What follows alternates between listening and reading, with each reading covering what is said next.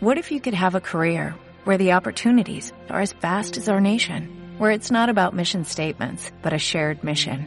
At U.S. Customs and Border Protection, we go beyond to protect more than borders, from ship to shore, air to ground, cities to local communities. CBP agents and officers are keeping people safe.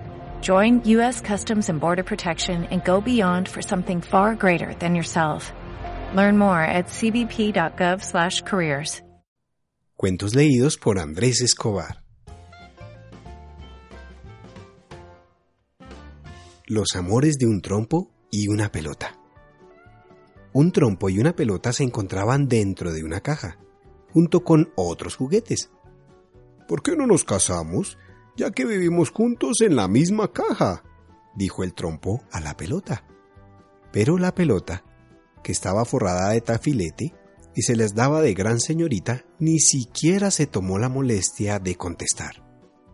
Al día siguiente, el muchacho dueño de los juguetes decidió pintar el trompo de verde y amarillo y ponerle una punta nueva de cobre, de suerte que cuando bailaba producía un efecto magnífico. Mírame, gritó el trompo a la pequeña pelota. ¿Qué te parezco? ¿Nos casaremos ahora? Creo que hemos nacido el uno para el otro. Tú saltas y yo bailo. Nadie sería más feliz que nosotros. ¿De veras? ¿Lo piensas así? replicó la pelota. ¿Ignoras acaso que mis padres fueron unas soberbias zapatillas de tafilete? ¿No sabes que mi cuerpo es de corcho de España? Sí lo sé, pero no olvides que yo estoy hecho de caoba y que me hizo el alcalde en persona en su torno, en sus ratos de ocio se divierte labrando toda clase de objetos. ¿No me engañas? dijo la pequeña pelota. Que nunca más pueda bailar si no es verdad lo que te he dicho, contestó el trompo. Sabes exponer tus méritos, observó la pelota, pero no puedo acceder a tus deseos. Estoy comprometida con una golondrina. Cada vez que me elevo en el aire, ella asoma la cabeza fuera del nido y dice, ¿Me quieres? Y yo le he contestado que sí muchas veces en silencio, por lo que me considero medio comprometida con ella. Pero te prometo que nunca me olvidaré de ti. Está muy bien, dijo el trompo. Y desde entonces ya no volvieron a hablar más. Al día siguiente, el muchacho tomó la pelota y la arrojó al aire. El trompo vio cómo volaba, semejante a un pájaro, hasta que la perdió completamente de vista pero al poco rato la pelota caía al suelo para ser despedida otra vez. Al caer, daba un sorprendente bote, ya sea porque deseaba elevarse de nuevo o bien porque tenía un cuerpo de corcho de España. Pero a la novena vez de elevarse, desapareció. En vano, el muchacho buscó por todas partes. No pudo encontrarla. Hmm, bien sé yo dónde está, suspiró el trompo se encuentra en el nido de la golondrina, con quien debe haberse casado. Y cuanto más reflexionaba en esto, más triste se ponía. Desde que no podía verla, más le parecía amarla. El hecho de que la pelota hubiese escogido a otro daba un carácter particular al asunto. Sin embargo, el trompo siguió girando y zumbando, sin dejar de pensar en la pequeña pelota, cuyo recuerdo se presentaba cada vez más seductor en su imaginación.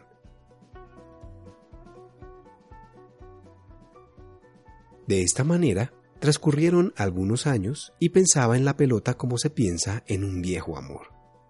El trompo había dejado de ser joven, pero un día lo pintaron de color de oro.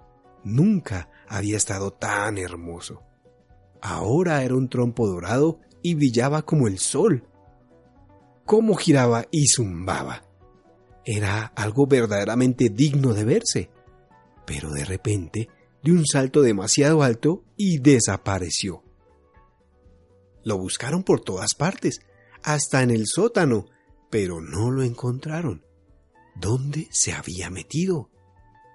Se hallaba en el bote de la basura, mezclado con toda clase de cosas, tronchos de col, mondaduras y polvo que había caído del techo. En bonito lugar he caído, pensó el trompo. Pronto perderé mi lindo color dorado si sigo aquí. cuánta basura me rodea. Miró a su alrededor y vio un largo troncho de col y luego una extraña cosa redonda semejante a una manzana podrida. Pero no se trataba de una manzana, sino de una pelota vieja que había estado durante años en un albañal y se hallaba todavía empapada de agua. Gracias a Dios, exclamó la pelota. Por fin encuentro a alguien con quien podré hablar. Tal como me ves, estoy forrada de tafilete y tengo el cuerpo de corcho de España, aunque no lo parezca.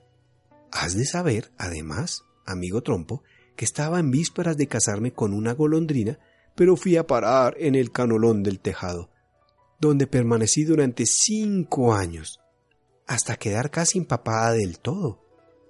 Aunque parece mentira, en otro tiempo fui una linda muchacha.